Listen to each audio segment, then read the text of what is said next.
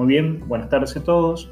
Mi nombre es Luis Alejandro González, soy entrenador de natación y triatlón de la ciudad de Córdoba, Argentina, y soy eh, miembro del cuerpo técnico del grupo BS Entrenamiento. Este es mi proyecto, AG Entrenamiento, en donde la idea es compartir con ustedes información, entrevistas eh, con otros especialistas sobre temáticas muy específicas y sobre todo em, tratar de, de, tocar tópicos o temas que por lo general no suelen tocarse o vistos desde otra óptica. En esta ocasión, el profesor Cristian Iriarte nos habló de algo que me dejó dando vuelta en la mente la última vez que tuve una entrevista con él, la cual pueden encontrar en mi canal de YouTube, AG Entrenamiento, en la cual Em, hablamos de la preparación física específica. Hablamos de dónde nació el concepto de la preparación física específica, por qué estadios evolutivos ha pasado, cuáles son los factores a tener en cuenta y hacia dónde va, y sobre todo cuál es el significado real, tanto en los deportes individuales como en los deportes en conjunto. Espero que la disfruten y presten mucha, mucha, mucha atención porque son cuarenta y tantos de minutos en donde Cristian tiene la facultad de lanzar tantos conceptos importantes que el que no esté atento es posible que se pierda el mensaje total.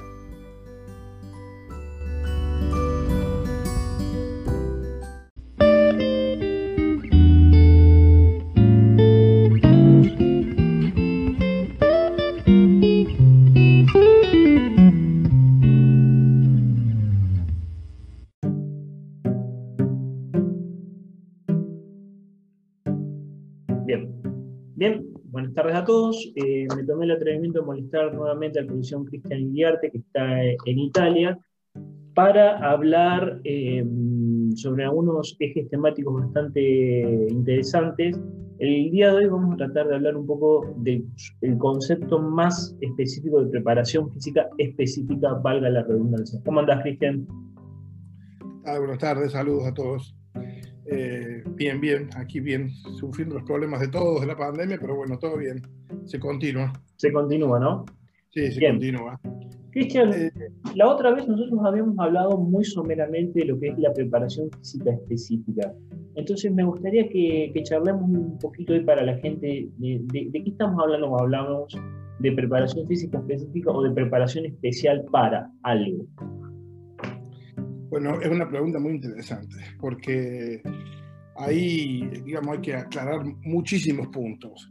Primero, el hecho de que eh, tenemos que tener conciencia de que la educación física, antes que el entrenamiento, antes que trabajar en el mundo del deporte, la educación física como disciplina, no tiene una universalidad de lenguaje. Entonces, eh, en Argentina yo estudié con una literatura fui muy afortunado yendo al IPEF, contando con profesores de excelencia, con literatura muy buena y todo, pero había todo un enfoque, toda una terminología, el uso de un lenguaje. Cuando yo empecé a viajar, que tenía 24, 25 años, empecé a tener la suerte de viajar con atletas por todo el mundo, me di cuenta que a las mismas capacidades en otros lugares les decían de otra manera. Después cuando hablamos de método, cómo testearla, cómo entrenarla, había muchísimos puntos en común pero la taxonomía de las capacidades, las valencias, las habilidades o las cualidades psicomotorias era diferente.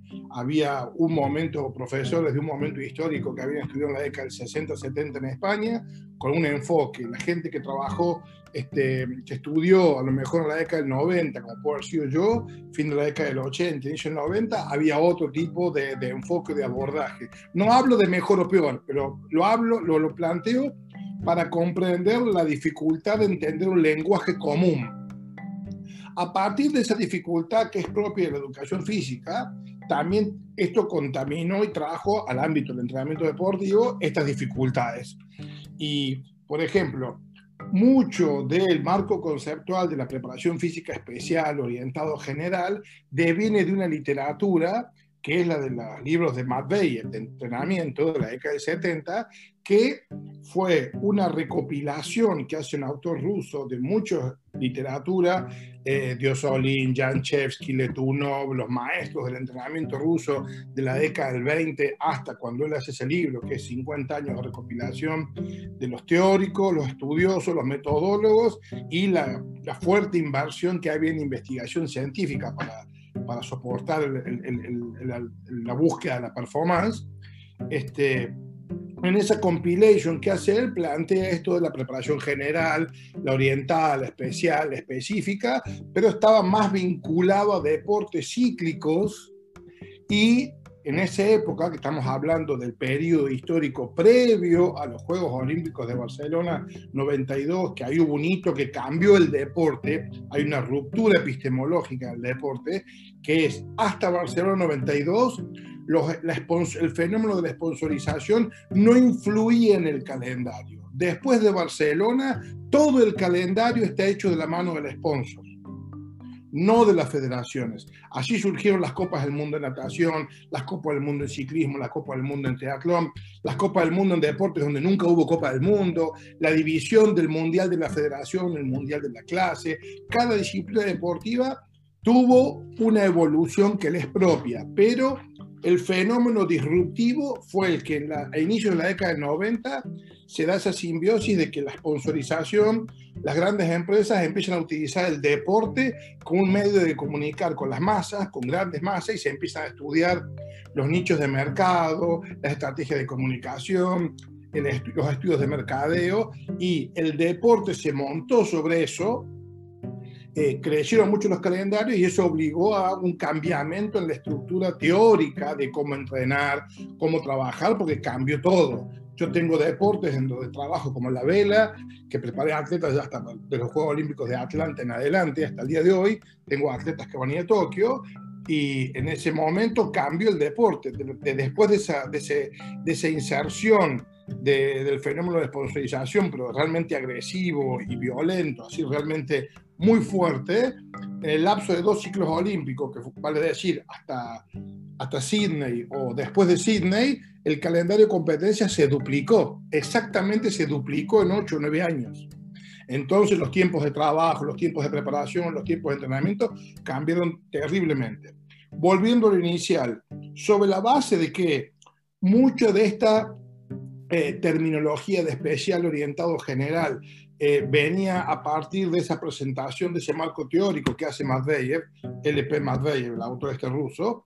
¿Qué ocurrió? Todos nosotros, los que estudiamos al fin de la década del 80, inicio de la década del 90, fuimos fuertemente influidos por eso, desde el punto de vista metodológico planteaba muchos planteos teóricos, principios de entrenamiento muy buenos, muy, digamos, para, eran ejes organizadores, de los momentos de evaluación, los estudios de lo que eran las estructuras temporales del, entrenamiento, la clasificación de mesociclos, de microciclos, de periodos, etapas, etcétera, etcétera, este, eran muy buenos, eran excelentes. Pero ¿qué ocurrió? Eso tenía poca y muy pobre información y confusa y equivocada respecto de todas las disciplinas deportivas que por su estructura no respondían o no tenían similitud con los deportes de carácter cíclico. Entonces, ¿qué ocurre? Si vos vas a ver la literatura esa hoy, con los ojos del conocimiento de hoy, es absurda. Porque plantear un periodo de preparación general de seis meses con un deporte que tiene un pico o dos picos, nadie dispone de ese tiempo, porque Hoy los, atletas descansan 10, 12 días, ahí empiezan a entrenar porque hay cinco Copas del Mundo, Campeonato Nacional, Trial Nacional, Campeonato Continental, selectivos para los Juegos Panamericanos o Juegos Continentales, selectivos para los Juegos Olímpicos, eh, competencias que el sponsor que te, que, te, que te, banca, que te soporta, te dice que hay que ir porque sos parte de su estrategia de ventas del, del continente del país. Tenés 10 o 12 momentos de alta performance. Eh, yo tengo atletas que, por ejemplo, que, el sponsor le da un dinero fijo y después, si en todos los eventos hace podio, lo multiplica por cuatro el ingreso. Vamos a dar un ejemplo. Recibe 50 mil euros fijo, independiente del resultado. Pero si los 10, 12 o 15 eventos del año hace podio, recibe 150 mil más. Tiene un anclaje por la performance, porque el retorno de, la inversión del sponsor es que vos estés siempre performante, sea siempre en la foto, en la entrega de premios, en la conferencia de prensa, etcétera, etcétera, etcétera. Pregunto, Cristian, em, pregunto, dos preguntas, dos preguntas que van hacia el mismo punto. La primera es, eh, el hecho de que se aceleraran los tiempos de competencia y el hecho de que se multiplicaran las fechas de competencia hizo que nosotros tuviéramos que buscar mayores estrategias de adaptación o plantear la adaptación desde otro punto de vista.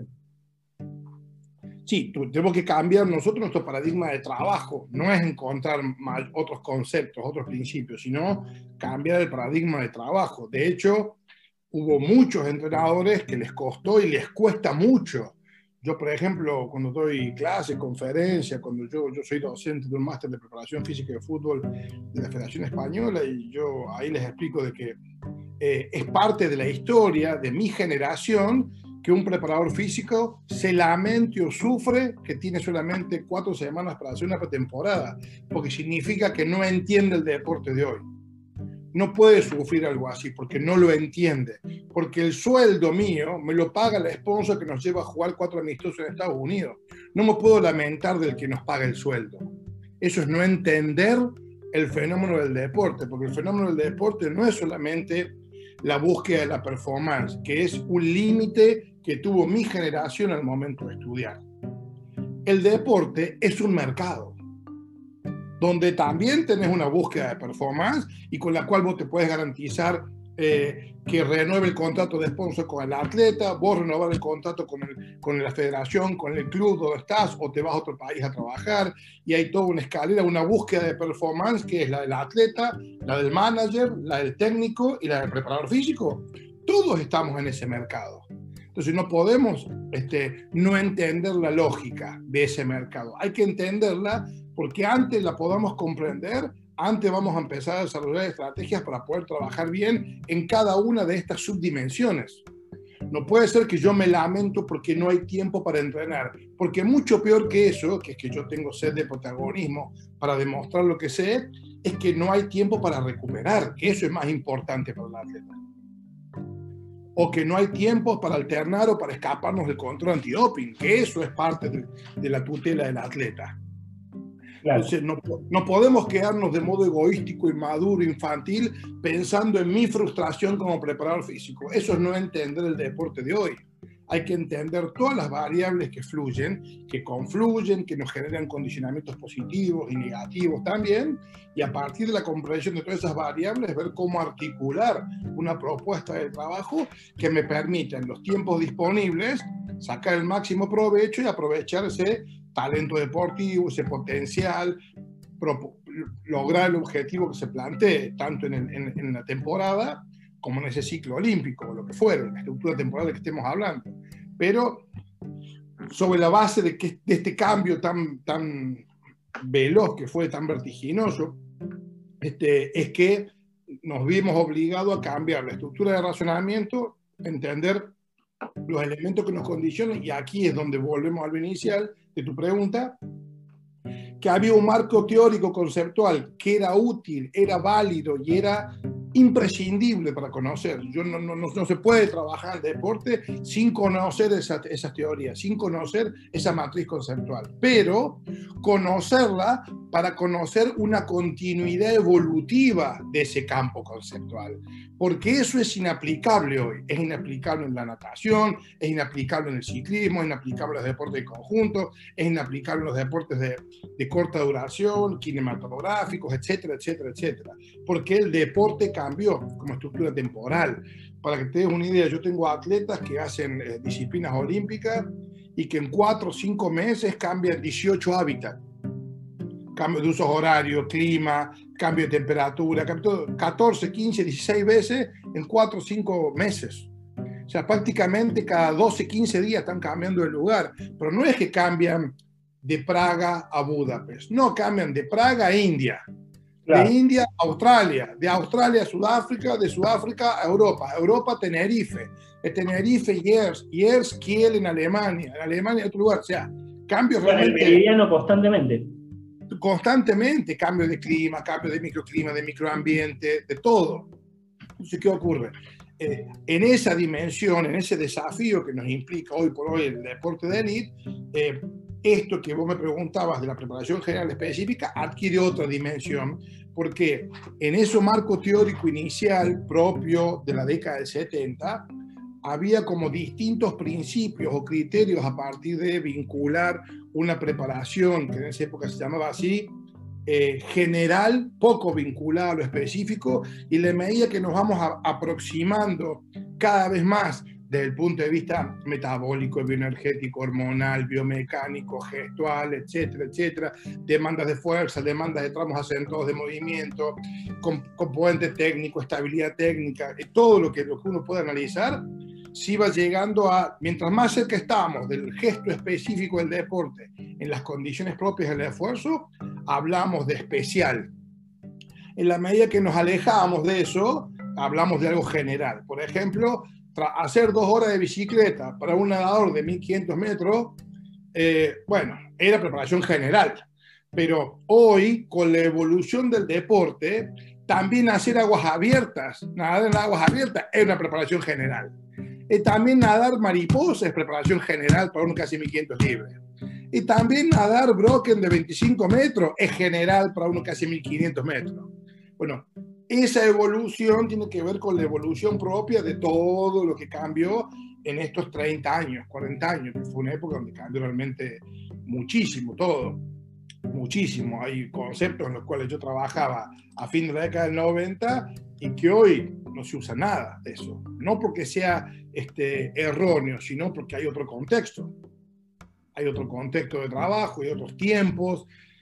El ámbito de los deportes de conjunto, por ejemplo, el cambio es notable porque el incremento de la, densidad de, competencias, la cantidad de competencias que hay en el año, ha llevado a desarrollar este, abordajes metodológicos que en otra época hubieran sido este, considerados a lo mejor como erróneos. Por ejemplo, hoy tenemos tecnología que nos permite evaluar con extrema precisión lo que ocurre en los entrenamientos y lo que ocurre en la competencia.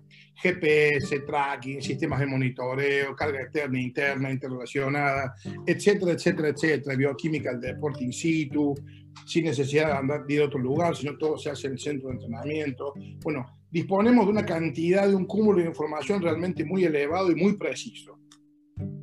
Cuando se empieza a establecer una constante de carga competitiva, ¿qué ocurre? Supongamos que yo trabajo con un equipo de básquet, ¿no? Y hago la Euroliga. Te digo que esto es algo que se hace en la Euroliga de básquet. Eh, la carga de trabajo es, doy un ejemplo para no marear y no abrumar con números, ¿no? La carga competitiva está entre 80 y 88.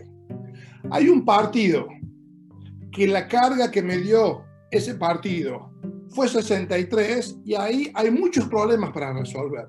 Porque puede ser que hubo jugadores que ven acumulando mucho tiempo de competencia que les hace bien haber jugado. Ganamos el partido y que el nivel de esfuerzo que se requirió para lograr la victoria fue bajo, porque él no estaba en condiciones de darme un alto nivel de performance desde el punto de vista cuantitativo o de intensidad de esfuerzo físico, fisiológico.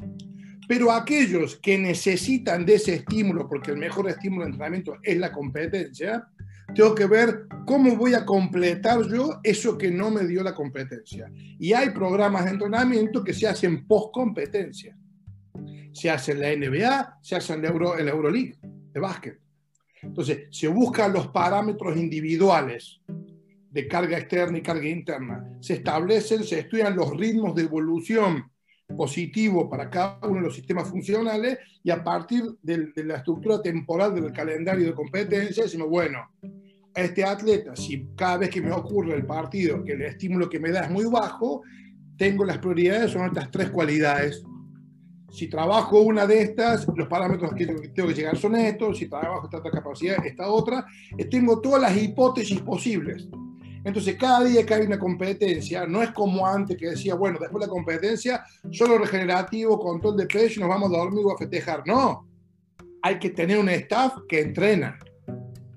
Tengo que tener el biomecánico, el fisiólogo, además de tener un staff sanitario de gente que controla eso con los que hice una carga competitiva importante. Esos que van a entrenar ¿Cuál es la comida que hago después del partido? Porque dentro de una hora entrenamos. ¿Cuál es la bebida que usamos? Porque después entrenamos. Tener un gimnasio, tener la logística adecuada para entrenar ahí. No hay, que hay, hay, un modelo australiano de natación que después vi que se empezó, como siempre, lo de la natación se empieza a transferir a otro deporte, pero por una cuestión de historia del deporte. Eh, que después de la competencia siguen produciendo, eh, por ejemplo, yo, un nadador de 200 400 libres, después de la competencia sigue corriendo 200 400 libres hasta que la velocidad cae. Cuando la velocidad cae, cortan el gesto. Eso lo empezó a plantear Don Talbot, el jefe de entrenamiento de natación de los Juegos Olímpicos de Sydney 2000. Yo hablé con él, yo estuve en esos Juegos Olímpicos. Él fue el primero con su grupo de trabajo que empezaron a establecer hipótesis sobre eso ya en el año 98-99 y lo terminaron de ajustar eh, después de los Juegos Olímpicos de China. Tuvieron 10 años trabajando con eso para encontrar parámetros, este, porque encontraban que los parámetros metabólicos, por ejemplo, eran tardíos, son este, poco fiables, son mucho más eh, fiables los parámetros del sistema inmune, subgrupos de células de, T4, T8, T3, que son mucho más fiables porque te, te, te hacen una, una, te permiten una evaluación precoz de cómo te pasaste de rosca de trabajo. Eh, eso y después ellos que fueron los que, los que empezaron a trabajar realmente muy fuerte con los oscilogramas de biomecánica, con las seis cámaras filmando el nadador en la pileta, con la cámara delante, las cámaras abajo, las cámaras arriba, las cámaras de atrás y estar trabajando todo el tiempo lo que se llamaba la ruptura de la eficiencia máxima la técnica de nado, sobre todo cuando ellos tenían este Perkins y Gran Hacker, gente que era muy estable técnicamente eran talentosos, pero también fueron construidos para los 1500 metros, así, porque había toda una metodología de trabajo. Eso también, eh, ellos trabajaron un tiempo con este, el que había entrenado Popov, Gennady Tureski, que era un genio para eso, para los drills correctivos, las técnicas de trabajo. Este, era biomecánico. Sí, pero además tenían todo un abordaje. Él lo sostuvo a Popov con tiempos increíbles, con volúmenes de entrenamiento muy bajos, porque eran todos muy cualitativos en cuanto a, a pedir del atleta mucha participación consciente de cada metro de nado. Cuando no puede hacer tanto, tanto volumen, que cada metro cuente, es una frase de él. Él terminó su carrera trabajando en Suiza. De hecho, los equipos de otros países venían a trabajar con él, a hacer campos de entrenamiento acá en Suiza. Este, y conozco un poco eso, pero bueno, el concepto, como decís vos, es ese de que yo estudié con literatura que la competencia era todo, y, y, ahora, por ejemplo, todas las disciplinas deportivas se han dado cuenta que, por ejemplo, la competencia integra eh, muchos aspectos, pero no en todos te exige al 100%. Entonces, para lograr esa completud de estímulos para el atleta que a veces necesita, que esa capacidad que la competencia no me la exige al 100%, plantea una exigencia, plantea un desafío, plantea una movilización eh, extrema, bueno, tener estructuras de trabajo para lograr eso. Y bueno, están todos estos abordajes que después se traducen en métodos, estrategias, técnicas. Esto se explica por qué el regenerativo se hace el día siguiente, por ejemplo, porque si vos después de hacer, como decías vos, este, 200, 400 metros, seguís nadando un volumen importante, la agresión, los agentes de heterostasis eh, son mucho más agudos y al otro día tenés que trabajar para normalizar todo eso, con una estructura de control, de evaluación fisiológica, de activación, de trabajo, etcétera, etcétera, y ahí ves por qué hay tantos nadadores trabajando con foam roller con contraste de temperatura que vibran y no el foam roller que trabaja un deporte de conjunto, que es otro, porque eso responde más a las necesidades que tiene un nadador, por ejemplo. Bueno, todo esto no es que hay un foam roller que es mejor que el otro, sino que responde a otras necesidades. Te consulto, eh, el otro día estaba escuchando una conferencia que se dio el año pasado en Estados Unidos de eh, el futuro de los deportes y eh, la base fuerte está en la data science. Todo lo que implica el learning machine, todo lo que implica big data, todo lo que implica keeping data, o sea, todo, todo lo que sea análisis de datos, limpieza y análisis de datos. Entonces comienzan a utilizar variables como la cantidad de horas de sueño, eh, la, HRB, el comportamiento cardíaco 24 horas, 48 horas, y toda una serie de, marcadores químicos y marcadores fisiológicos que establecen cuándo el deportista es capaz de soportar X cantidad de carga y en qué momento. ¿Sí? Y mm, la pregunta era si el futuro de la preparación física específica o de la carga específica radica más en, la metodología de la recuperación que más en la metodología en sí del trabajo. Sí, hoy por lo que te comentaba yo, de que la cantidad de competencias y la cantidad de competencias las cuales un atleta tiene que ser performante, porque no es solamente ir a participar, sino que uno que es campeón olímpico, campeón mundial, no puede ir al europeo terminar quinto tiene que estar ahí. Después hay muchas formas de explicar por qué salió quinto y que a lo mejor puede tener una lógica y todo, pero él pierde plata. Él, el club, el manager, todo este, no es positivo eso. Entonces, eso ha llevado que este, los protocolos de recuperación, de monitoreo, todo lo que es la respuesta este, que se concretan, porque nosotros trabajamos con hipótesis, tiempos de adaptación biológico, tiempos de adaptación, curvas de aprendizaje, curvas de asimilación técnico-táctica, curvas de estabilidad, cuánto estable o, inestable es un rendimiento técnico-táctico eh, en, el, tiempo, por cuánto tiempo, de, de, cuáles son las variables que más influyen para que eso dure más. En algunos atletas por ejemplo, que son más jóvenes o inmaduros, dependen mucho más de una condición física superlativa. En un atleta un poco más maduro depende más de factores psicológicos. Claro. Bueno, todo esto que es a partir del conocimiento del deporte, también tener la capacidad de no quedarse atado en ese ideal del deporte, de la disciplina, y encontrar cómo cada atleta con su perfil individual, su perfil estructural, funcional, técnico, táctico, estratégico, psicológico, identificar agentes, agentes eh, que lo motivan, que lo deprime, si depende más de la motivación extrínseca que intrínseca, etcétera, etcétera, etcétera. A partir de conocer el perfil del atleta, ver qué nivel de correspondencia o de no correspondencia hay para individualizar lo que son los factores primarios que van a influir sobre la performance, los secundarios y los terciarios. Si vos tenés un nadador que es un talento, porque tiene un consumo de oxígeno del 88, tiene un bajo anaeróbico del 93%, hace 1500 metros, bien, todo bien, pero es inseguro desde el punto de vista psicológico, tiene miedo, el día anterior duerme mal, come mal, etc., no vas a mejorar su rendimiento haciendo de 16.000 metros, 17.000 diarios, ir a 21.000. Eso es una, una, estrategia absurda, equivocada.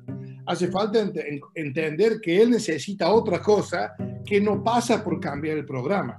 En ese momento, en ese atleta, un factor primario es el abordaje de la psiquis. Quizás en otro, que a lo mejor ya llegó a un plató de rendimiento y hace dos años que está haciendo 1450, 1453, 2500, bueno, para romper eso, tengo que ser desafiante, tengo que cambiar su calendario de competencia, tengo que llevarlo a entrenar con, los, con sus rivales, sacarlo de la zona de confort, me voy a China a trabajar un mes con los chinos que, que lo maten todos los días, la mañana y la tarde, eh, vamos a hacer un campo de entrenamiento en Sierra Nevada, más largo, más veces al año. Ahí sí puede ser que requiere un cambio de estrategia de entrenamiento, porque él las otras variables las tiene resueltas, pero hace falta un cambio que le provoque una nueva respuesta adaptativa, porque ahí está la única variable que lo puede hacer que rinda a un nivel más alto. Bueno, la capacidad de entender esto, como la relación de cada atleta con el perfil del deporte, nos establece un orden jerárquico de factores primarios, secundarios y terciarios. En no estereotipar programas de trabajo como se hacía cuando yo era joven, programa para medios fondistas, programa para fondistas, programa para ciclistas de ruta, programa para la gente que hace pista, la australiana, que hace el Omnium, que hace... Bueno, eso era de hace 30 años atrás, está muy superado. Hoy pasa por entender esto, estos enagramas que se llaman, que tienen que ver cómo el momento del atleta con el momento de la high performance del deporte de hoy, cuál es la relación que se establece entre el atleta y ese modelo. Y ver ahí cuánto tiempo tengo. Seis años, seis meses, seis semanas, seis días. Bueno, a partir del tiempo que dispongas, sabes qué cuerdas tocar. Sabes que, dónde hay que ajustar para que esa guitarra suene bien.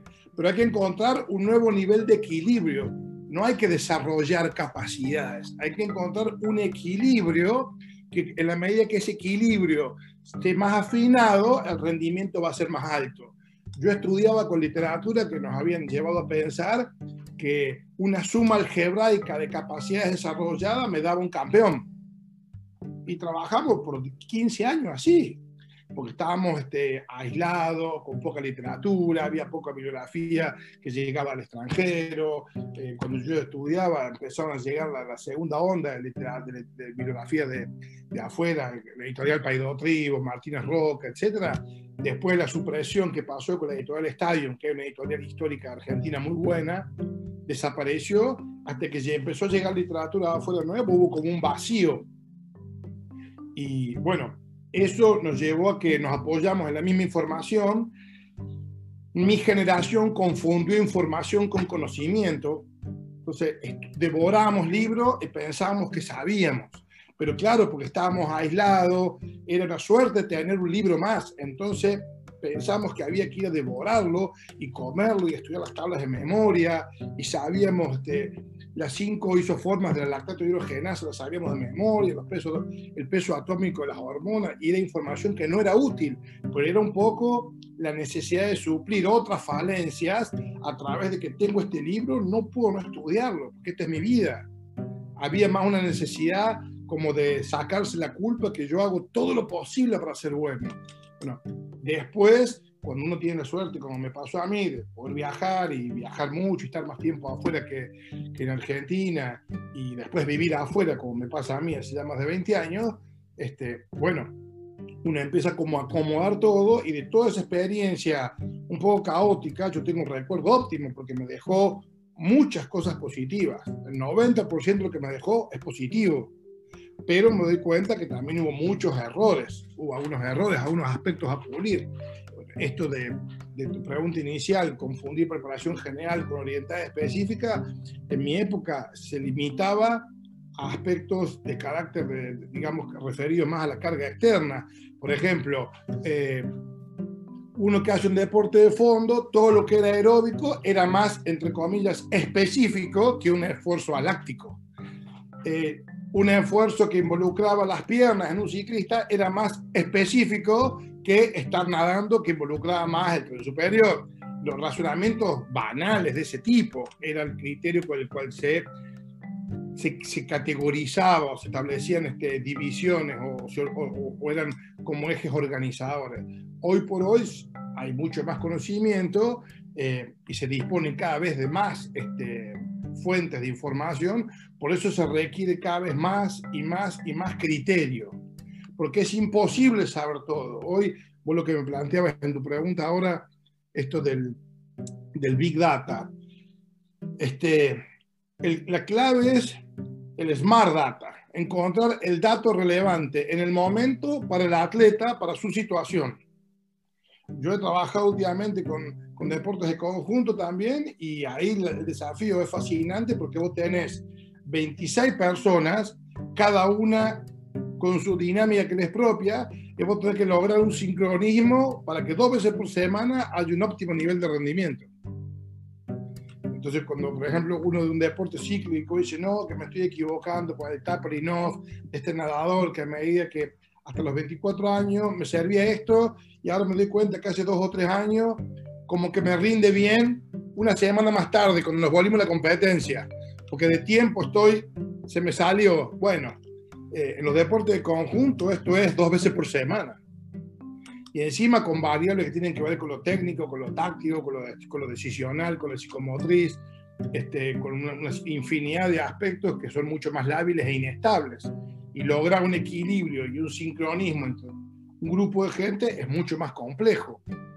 Río, ¿sabes por qué? Mi jefe me contaba el otro día, yo no, no juego videojuegos, yo me quedé en la Nintendo, imagínate, eh, y me contaba que hay un juego de fútbol que vos vas armando los jugadores por capacidades. Entonces hay jugadores que a lo, a lo primero son muy rápidos y a la mitad del partido se quedan sin energía pero hay, hay otros que son no tan rápidos, pero pueden soportar más el partido, entonces armás la táctica en función a las capacidades relevantes, y si tenés más plata en ese club, tenés mejores elementos para comprar para que se recupere. Claro, y es lo que me estás describiendo, de forma analógica de lo que vos me estás describiendo.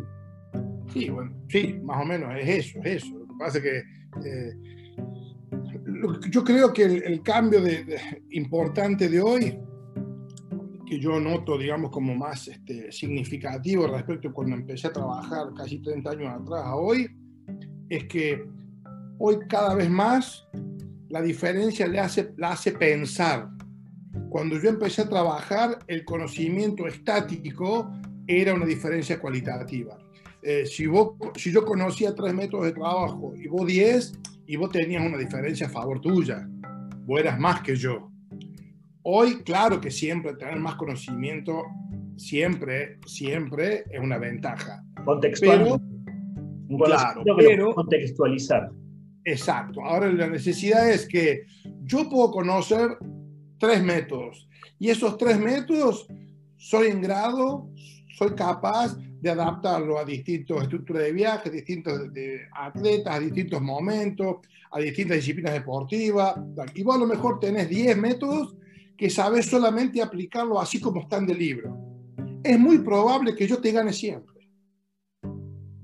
Porque vos tenés información, no conocimiento. Que son cosas muy distintas. Porque eh, yo he hecho, cuando empecé a trabajar, me pasó esto de eh, estudiar, eh, eh, estudiar, devorar, no, no metabolizar el conocimiento, no madurarlo de modo correcto y casi con una ansiedad de usar a los atletas como unos elementos de comprobación de que eso que había aprendido era más eficaz que lo que yo hacía antes. Lo quería demostrar a mí mismo, a mí mismo, a mi colega, a mi amigo, a, a, mi, a mi colega rival y aplicamos eso y a lo mejor podía ser que eh, esa variable, digamos, yo trabajaba un umbral anaeróbico, sí, había rendido un poco más, había logrado una adaptación, un mejoramiento un poquito mayor en el mismo tiempo que lo que lo hacía antes. Ahora, por hacer eso, me olvidé de todo el resto y en competencia eso no se veía. No se, no se expresaba en absoluto eso. Porque yo me autolimitaba y en vez de ser un buen preparador físico o entrenador, era un, un, un poquito mejor desarrollador de esa capacidad. Pero no entrenaba de manera sistémica el atleta, el sistema atleta y el desafío de la competencia.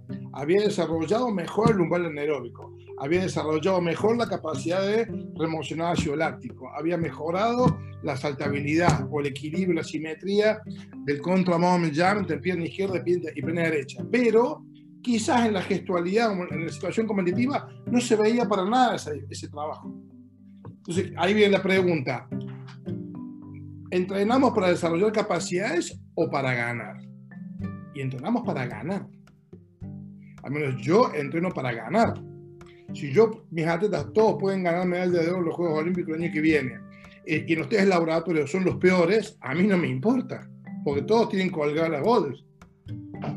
Pero yo cuando empecé a trabajar teníamos un contexto y teníamos un paradigma de trabajo absolutamente equivocado que nos llevó a pasar por esas etapas, son etapas de, de maduración, de crecimiento profesional, hasta que uno logra encontrar su rumbo, su equilibrio, con dejarse con otros, con colegas, otros métodos, otras estrategias de trabajo, otros abordajes teóricos, otros sistemas de control, etcétera, etcétera. Bueno, y de esa manera uno va como encontrando este, el perfil profesional de cada uno, porque también, así como nosotros evaluamos el perfil de un atleta, comportamental, fisiológico, biomecánico, técnico, etcétera, también no podemos entrenar a otro sin conocer el perfil nuestro, cómo somos nosotros.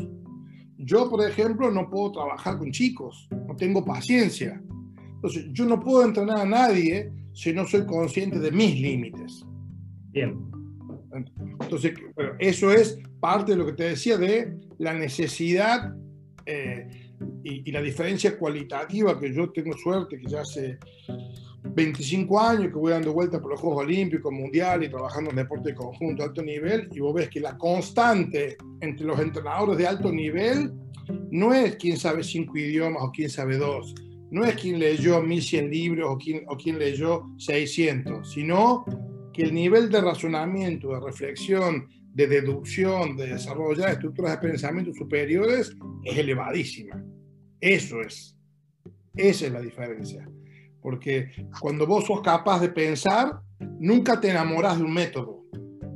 El que no piensa se enamora del método porque lo ancla a un resultado. Te doy un ejemplo. Si, si ningún nadador mío ganó nada, eh, tengo un nadador que va a, la va a la final de los Juegos Olímpicos, cuando uno es inmaduro profesionalmente, se enamora de la estructura de trabajo que me permitió ese logro. Cuando a lo mejor la diferencia la hizo el atleta, no mi trabajo.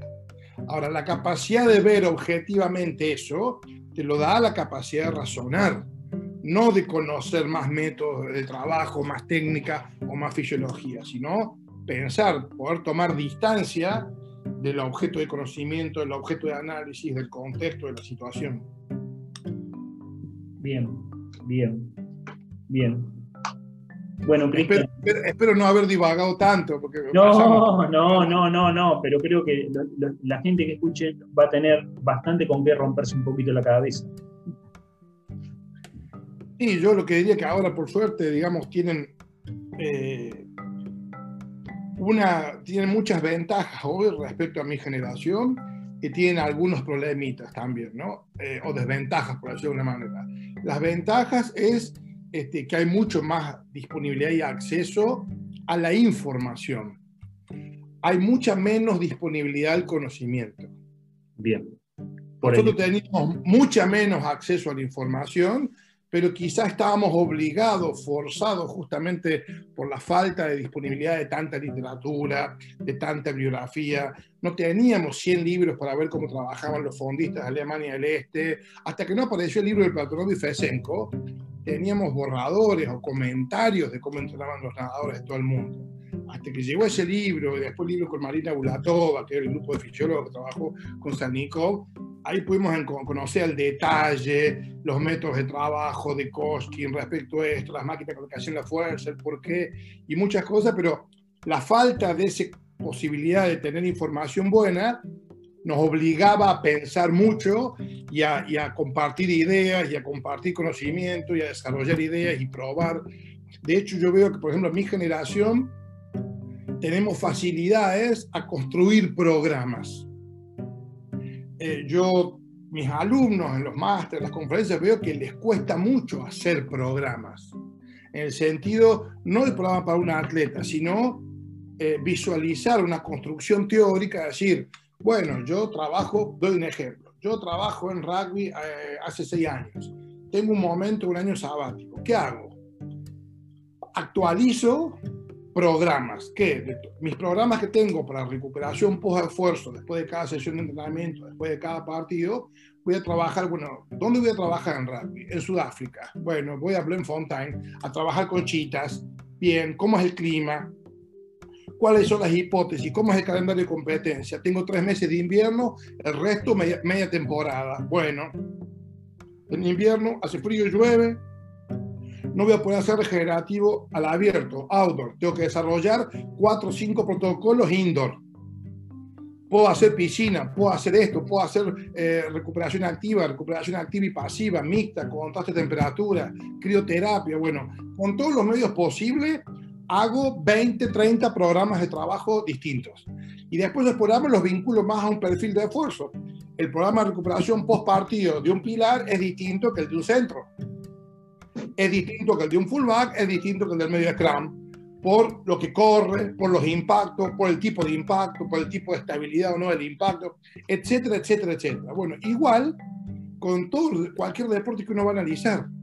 Bueno, nosotros, pues yo me doy cuenta que mi generación tiene menos dificultades en eso porque nos imaginamos esas situaciones yo me acuerdo que soñaba con ir a trabajar al exterior, y a trabajar afuera con altas de nivel, y era casi como jugar a imaginar que tengo un equipo de ciclismo y que a lo mejor no pudimos viajar el día siguiente, tengo que improvisar un regenerativo in situ, y no tengo nada, ¿cómo hacemos? Bueno, hacemos con esto, esto y esto. Y tenía un plan alternativo que era el simple, que era ese. Estaba el medio, que tenía tres opciones, y estaba el completo, que tenía siete, ocho opciones. Bueno, el haber desarrollado ese estereotipo de pensamiento me llevó después que hoy para fútbol tengo 80 protocolos de recuperación, en rugby también trabajé, tengo otros 80 y así, pero no es que hago 80 por hacerlo, sino porque va a haber algún momento donde los voy a usar a todos. En un año todos me van a ser útiles, todos me va a hacer falta, todos me van a hacer falta. Entonces, cuando uno llega al desafío de, de, ese nivel competitivo, no hay tiempo para estar en la guerra y aprender a usar la pistola. Hay que aprender antes. Cuando estoy en la guerra, hago la pistola, disparo y mato al enemigo. No hay margen de error. Entonces yo antes, en el año sabático, preparo la pistola y la limpio, y llevo el cargador y llevo la cartuchera y sé cómo limpiarla y sé cómo cuidarla. Bueno, a eso me refiero con hacer programas. Yo me doy cuenta que hoy los chicos más jovencitos, pues esto no lo digo de modo crítico, ¿eh? porque ellos tienen mayor dominio de la tecnología, tienen muchas ventajas respecto a mi generación, pero yo me doy cuenta que como que les aburre esto lento de tener que estar haciendo, por ejemplo, tres semanas o, un mes haciendo solamente protocolos de recuperación mixtos, activo y pasivo. Un mes para hacer 20. Y después vamos a hacer, bueno, vamos a actualizar las imágenes de background de los programas de prevención de lesión o de activación, porque voy a trabajar la Espartaco en Moscú y trabajamos siempre tres meses con 12 grados bajo cero. Hay que preparar muchas muchas variantes de trabajo indoor para no hacer siempre lo mismo. Planch, dos saltitos, ejercicio, movilidad y esto. No, tengo que tener 60 alternativas, porque a lo mejor voy a tener que hacer 40 entrenamientos así. Bueno, yo me doy cuenta que a veces hoy, por el impacto de la tecnología que ha cambiado la percepción del tiempo, es como que los aburre. Los aburre, parece como una cosa sin sentido esta, y cuando llega el momento, es como ir a la guerra y me olvidé la pistola. Tengo las balas, pero me olvidé la pistola. O tengo la pistola y las balas, pero no traje el escudo. Estoy descalzo, me olvidé las botas y tengo que caminar ahora tres días sobre el hielo. Y bueno, descalzo no voy a poder. Y entender eso, que hay un momento donde hay que preparar todo al detalle, 360 grados, que eso es hacer programas. Hacer los programas, hacer la ficha, los cuadros para mandar al nutricionista, qué le, pido al médico, qué le pido al doctor que me hace el control de, bioquímica, qué le voy a pedir para cada rol, para cada rol táctico que me haga que me controle el osteópata o el quiropráctico, de qué, tipo de vendaje quiero que le hagan a cada uno, porque por ejemplo, volviendo al ejemplo del rugby, puedo tener un, un pilar de 130 kilos, un pilar derecho, que el vendaje es distinto por un campo eh, de barro que va a jugar con tapones de 16 milímetros que el que te juega un win. Siempre tiene la inestabilidad de tobilla, pero el perfil de esfuerzo y la masa involucrada me da una carga distinta en la articulación. Bueno, esto, esto es hacer programas, pensar en esto. ¿Cómo cambio el programa de entrada en calor? ¿Cómo cambio el vendaje anterior? ¿Cómo cambio? ¿Por qué si le dejo hacer kinesiotyping a un tercera línea y no a un fullback? Todo esto tengo que pensarlo antes. Igual que con el fútbol, con las disciplinas de ciclia, con todas. A esto me refiero con hacer programas, que estar ahí y escribir, traer la computadora y hacer programas, hacer programas, de modo que después, cuando llega el desafío, puede ser que me falten programas, pero me va a faltar un 10%. Hay un 90% que ya lo tengo, que es distinto no tener nada. Bueno, Cristian, te agradezco un montón el tiempo que me has dado hoy y ya me has dado temáticas para molestarte para la próxima. Bien, bueno, bárbaro. Espero que, te guste. Bueno, espero que estén todos bien allá y cuídate un montón. Bueno, un saludo. Un saludo fuerte. Saludo a la familia. Chau, chau.